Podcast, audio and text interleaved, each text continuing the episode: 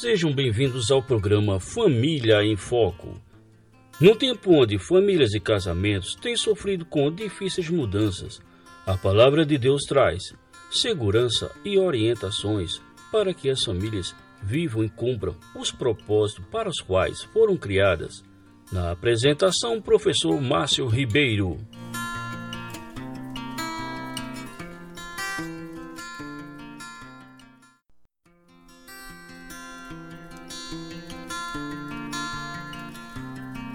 Olá, caros ouvintes, sejam todos bem-vindos ao programa Família em Foco. Nesta noite estamos com um convidado ilustre, o pastor e escritor português Tiago Cavaco, e vamos tratar sobre a família e o trabalho, ou a cosmovisão do trabalho. Olá, meu irmão, graças paz. Meu irmão Márcio, olá, tudo bom?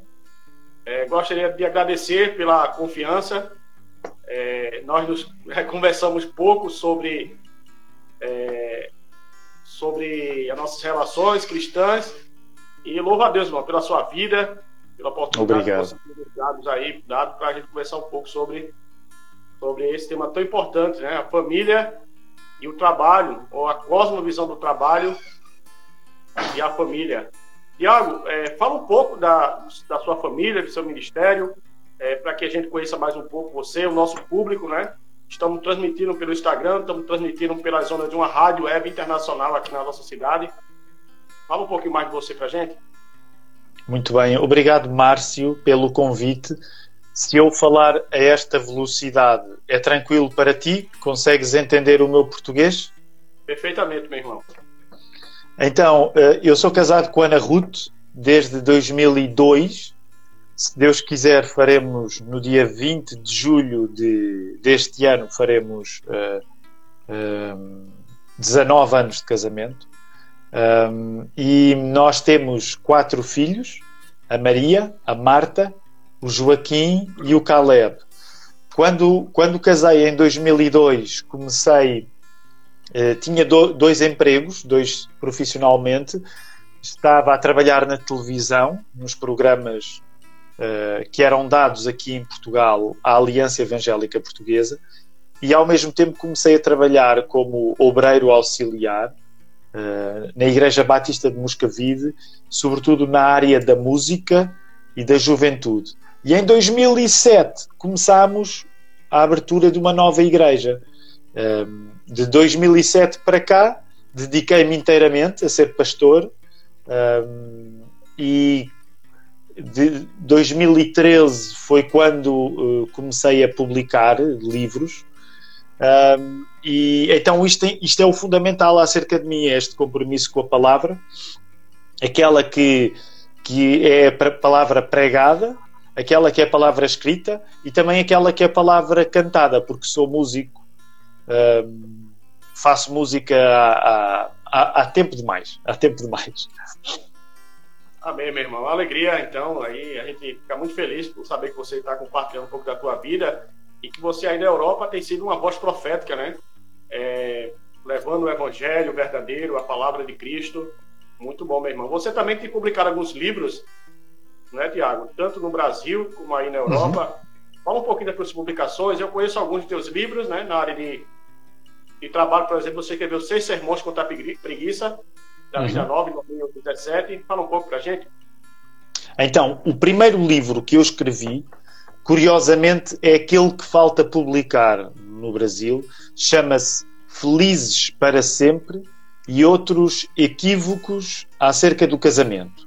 Esse livro foi editado em 2013 uh, eh, e já devia ter sido editado no Brasil, mas eu atrasei-me no processo de revisão dele. Uh, depois eh, já publicado no, no, Brasil, Seis Sermões contra a Preguiça, um, Ter Fé na Cidade, Cuidado com o Alemão, uh, Milagres no Coração, e este ano, então inverteu-se, este ano aconteceu um livro que foi publicado no Brasil e que ainda não foi publicado em Portugal, se Deus quiser será publicado em setembro, mas que se chama Arame Farpado no Paraíso o Brasil visto de fora e, o, e um pastor visto de dentro, e que é um livro que uh, descreve a viagem que eu fiz ao Brasil em 2017, uh, e então é um livro que, que tenta retribuir em página escrita um, as coisas boas que aconteceram na minha vida desde que eu estou mais envolvido e num contacto maior com o Brasil. Joia, muito bom. Eu estive pesquisando, eu conheço um pouco das tuas obras. É, eu tô, eu tô ansioso para ler esse da família, né? Eu também escrevi um trabalho para a editora Peregrina aqui no Brasil, que é a Trindade, o, cas, o casamento e a Trindade. É a relação do Deus Trino com o casamento. Então, a, o tema de família me fascina principalmente quando é atrelado ao Deus Trino, né? A Trindade, digamos assim. Então, muito bom, meu irmão. Tiago, nos voltando um pouco mais então para esse teu livro, que é um livro voltado à preguiça, né? À cosmovisão do trabalho, esse resgate bíblico, né? Você faz no teu livro. É, para que nossos ouvintes entendam, a gente vai trabalhar então em cima de perguntas orientadores, mas você fica à vontade para responder. Tiago, na sua concepção, né, a partir das escrituras, que você tem lido, experimentado, é, de, de, onde vê o trabalho? É uma pergunta simplista, mas no Brasil, às vezes, até os evangélicos entendem que, às vezes, o trabalho vem do diabo, né? Muitas vezes o trabalho sabe, o sabor do trabalho é como se fosse é como se viesse da cozinha do diabo, mas não veio da cozinha do diabo. O trabalho é uma ideia de Deus. Assim que nós somos criados, eh, no jardim, no Éden, Deus coloca-nos a trabalhar. Foi isso que aconteceu com Adão. Portanto, Deus tinha acabado de criar o mundo e, ao criar Adão, imediatamente convida Adão, Adão e Eva, neste caso os dois, eles são convidados a exercer sobre o lugar onde são colocados o mesmo tipo de poder criativo que Deus tinha usado para que a criação existisse. Por exemplo, quando chegamos ao capítulo 2 do livro do Gênesis, em que a história da, da, da criação é contada num ritmo mais detalhado do que no capítulo 1, nós lemos acerca de uma das primeiras tarefas de trabalho que Adão teve, que foi dar nomes aos animais. Um, e, portanto, isso significa que, desde o início, a Bíblia demonstra que o trabalho é uma coisa boa. Quando chegamos ao Gênesis 3, e temos aí a história da queda, a queda de Adão e Eva, a nossa própria queda como pessoas, então nós vemos que o efeito negativo de nós não confiarmos em Deus é de tal modo que tudo à volta sofre. Portanto, até as coisas boas passam a testemunhar do efeito negativo da nossa desconfiança em relação a Deus. E o trabalho é uma delas, porque é isso que depois é contado lá em Gênesis no capítulo 3. O trabalho passa a ser uma coisa que exerce sobre nós uh, uma adversidade também. Então, nós sabemos pela Bíblia que o trabalho é uma ideia de Deus, e continua sendo uma ideia de Deus, mas é verdade que hoje a nossa experiência com o trabalho também reflete o mal que existe dentro de nós. E por isso mesmo nós somos continuamente tentados a trabalhar menos ou a trabalharmos pelas razões erradas, que são para nos glorificarmos a nós próprios, em vez de glorificarmos a Deus no trabalho que Ele nos dá. Muito bom, Tiago. É, essas suas palavras me fazem lembrar que o trabalho é, do, é, da, é, é da, própria natureza de Deus, né? A Escritura uhum. usa linguagens como Deus cessou a criação, né? Parou. Então, ao que tudo indica ali no capítulo 1 de Gênesis, quando Deus está criando todas as coisas, é, é um trabalho divino, né? Deus está trabalhando. E depois isso é refletido nos próprios mandamentos, né? Deus dá um dos dias para o descanso, né? E, e os outros para o trabalho. Uhum. Então, além de ser algo que está no jardim antes da queda, é algo que antecede a, a, ao próprio jardim, né? Começa com o próprio Deus trabalhando em toda a criação. Então é muito importante essa tua palavra, porque resgata a, a dignidade do trabalho, conforme a uhum. Escritura revela, e quebra um pouco esse, esse mito, né? Não, trabalho é coisa do diabo, não é coisa de Deus. Por mais que a gente sofre com o reflexo da queda no nosso trabalho, né? Está lá em Gênesis capítulo 3, né? É, é essa a sentença que está sobre o homem, né? E do suor do teu rosto você vai colher os frutos, né? Você vai arar a terra, parafraseando ali Moisés, no capítulo 3. Muito bom, meu irmão. Muito boa resposta. Tiago, o trabalho foi criado por Deus para o primeiro casal, para, para nós. Mas qual seria o propósito principal do trabalho? Você ensinou um pouco aí, a glória de Deus. O, o propósito do trabalho e quem é chamado a primeira responsabilidade desse trabalho? Quando nós chegamos ao capítulo 2 e encontramos um, um, vamos dizer assim, uma velocidade mais lenta a descrever a criação de Deus, nós vemos que a maneira como, uh, ainda antes da criação da mulher, um, Adão é chamado a envolver-se nesse trabalho. Aliás, uma das coisas que eu gosto de, de saborear quando leio Gênesis 2 é a medida como o trabalho de dar nomes aos animais funciona para a realização de Adão, mas não lhe providencia a felicidade que só existe quando Eva entra em cena. Então, isso é uma coisa interessante, porque um, quando Eva entra em cena e é criada de Adão, Adão experimenta uma alegria que ainda não tinha experimentado, mesmo tendo em conta que o trabalho de dar nomes aos animais seria um trabalho abençoado. Eh, e eu gosto de pensar, isto agora sou eu, é a minha, minha leitura, mas eu gosto de pensar, quando leio Gênesis 2, que Adão devia estar muito envolvido a, uh, olhar para os bichos e dizer tu vais ser o camelo, tu vais ser o ornitorrinco, uh, e ainda assim, ainda assim a Bíblia diz que havia uma experiência de solidão. E quando um novo ser entra que é da estatura dele, que é humano como ele é, que é Eva, então há uma expressão que é, ah, esta é osso do, do meu osso, carne da minha carne. E, e, isso é muito interessante, porque significa que se nós quisermos seguir aqui alguma cronologia, significa que temos uma experiência de trabalho com Adão ainda antes de Eva uh, entrar. Depois o que acontece é que no Gênesis 3, vamos dizer desta maneira, os, os acontecimentos precipitam-se. Portanto, nós não temos o texto bíblico intencionalmente, não nos dá muitos detalhes uh, acerca de como o trabalho funcionava enquanto o pecado não tinha entrado em cena. E essa é uma das coisas curiosas, meu irmão Márcio, que é, eh, já pensámos nisto, que é, a Bíblia dá-nos dois capítulos divisão essa que nem sequer existia como capítulos, é, é, é, uma, é uma divisão posterior. Mas a Bíblia fala-nos muito pouco de como funcionava o paraíso.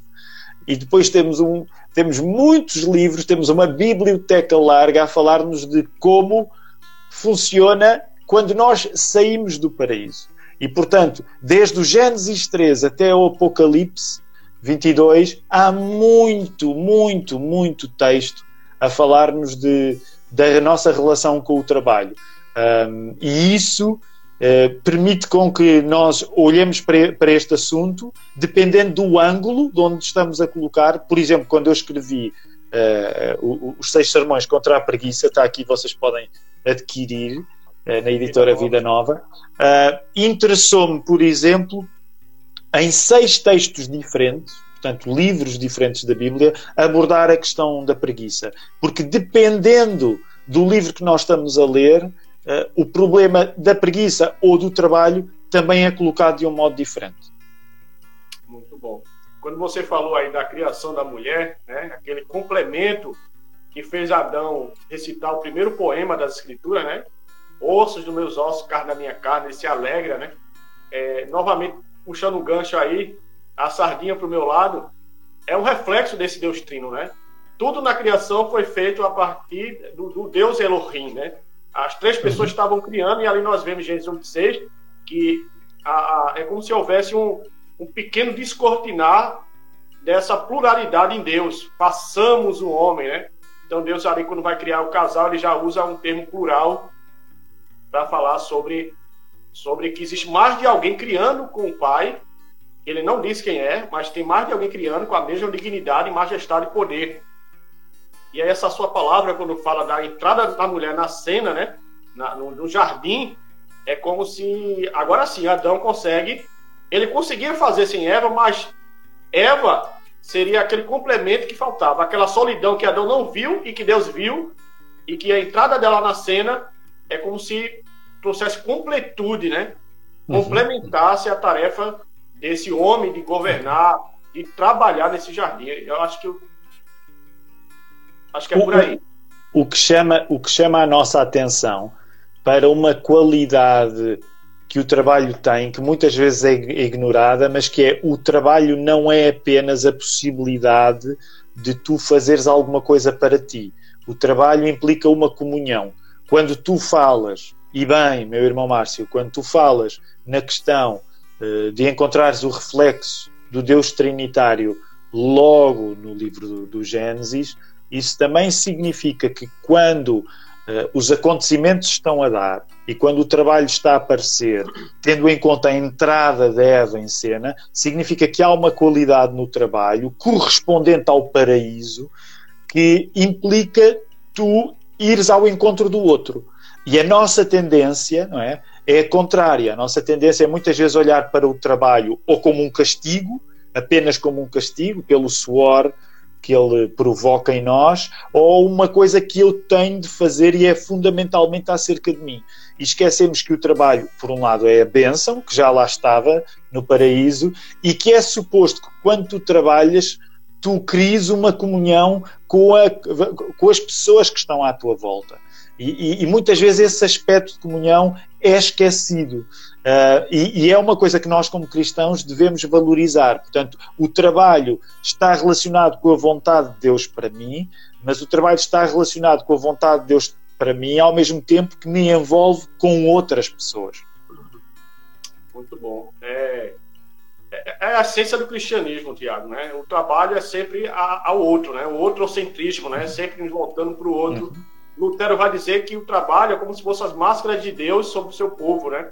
É através de uhum. nós que Deus é, é, se manifesta né, no exercício do trabalho, em tudo que fazemos. Numa lavandeira, uma dona de casa cuidando da papa, a papinha do seu filho, ela está trabalhando em prol do, uhum. do outro, né, do seu filho, ou de um engenheiro, ou de um arquiteto que está envolvido em grandes construções.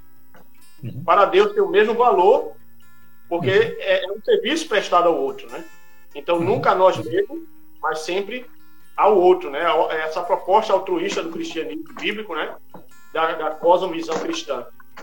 Muito bom. Uhum. E agora, já falando, você pincelou também agora sobre um pouco do seu livro, né? Quando você falou sobre a preguiça é, e o trabalho, como ele pode ser visto em ângulos diferentes a partir dos livros que a gente começa a ler das escrituras. Mas qual seria, então, o perigo da preguiça, né? E a, a idolatria do trabalho, né? Porque há extremos uhum. nesses casos aí.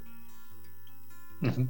Há, há, há, há, extremos. uma das coisas interessantes, nós, este livro nasceu de, de, de uma série de sermões pregada na, na, na, igreja da qual eu faço parte, a Igreja da Lapa, a segunda Igreja Batista de Lisboa, eh, pregado em 2013, no, no outono de 2013.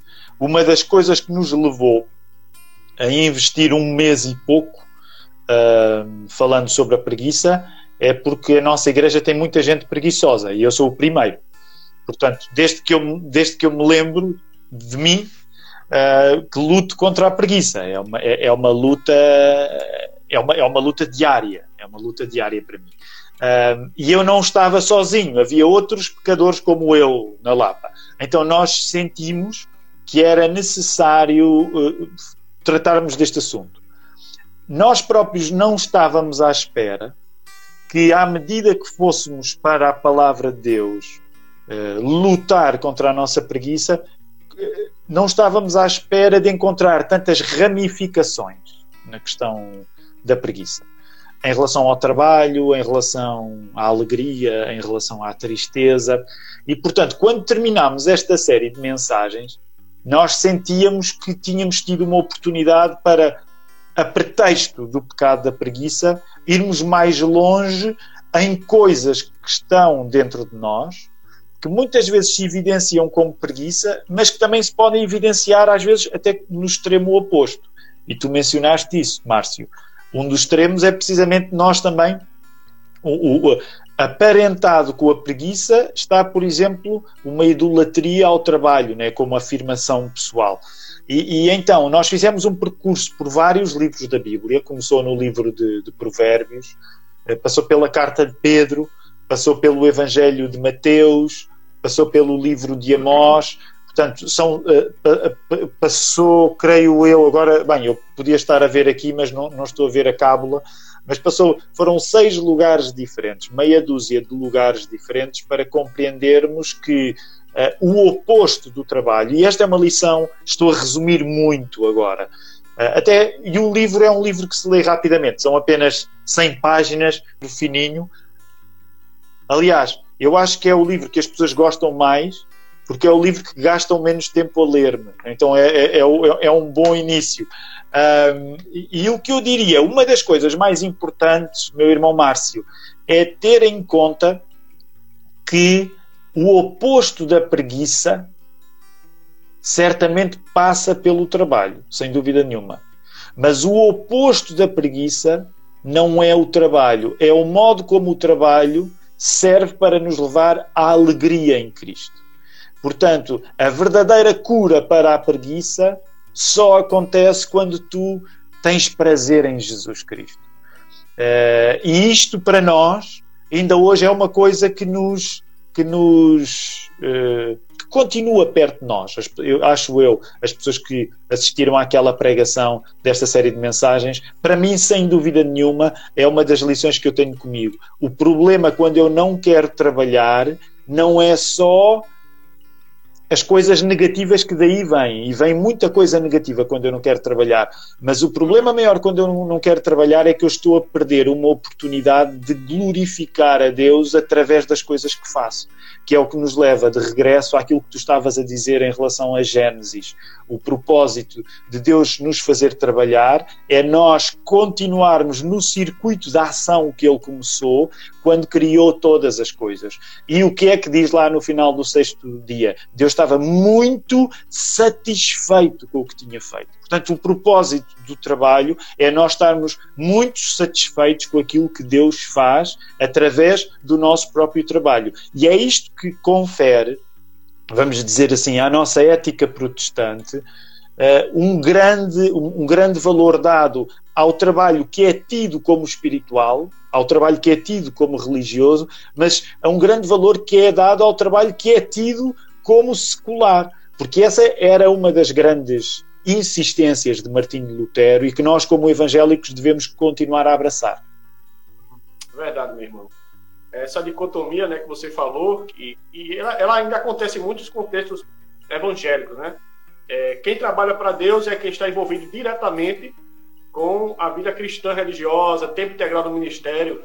Então, esse aspecto, de fato, glorifica a Deus. E a gente esquece de que um médico, um engenheiro, um padeiro, um professor, ele igualmente glorifica a Deus, porque o seu trabalho é, é, uma, é como se fosse a extensão do seu ministério. Ele está trabalhando para ele, para Deus, ele está glorificando a Deus nesse serviço. Como você bem colocou, né, colocou Lutero vai combater exatamente essa dicotomia que já existia já na idade dele, na Idade Média, já existia com filósofos também, né? Principalmente na filosofia grega, né? Então, os pensadores é, verdadeiros pensadores precisavam estar envolvidos com a contemplação e não com o trabalho braçal. E aí nós temos aí a própria reforma protestante resgatando é, a dignidade de todo o trabalho, e não só do trabalho eclesiástico, vou colocar dessa forma, não só do exercício eclesiástico, né? mas de todo o trabalho, toda essa, essa é, tudo que fazemos deveria ser para a glória de Deus, né? como Paulo vai falar, 1 Coríntios 10, 31. Pessoal, vamos dar uma pausa no nosso bate-papo com o pastor e escritor Tiago Cavaco e na próxima segunda-feira continuamos tratando sobre a família e o trabalho. Aguardo todos vocês para poder continuar falando sobre família e casamento em nome de Jesus. Um forte abraço.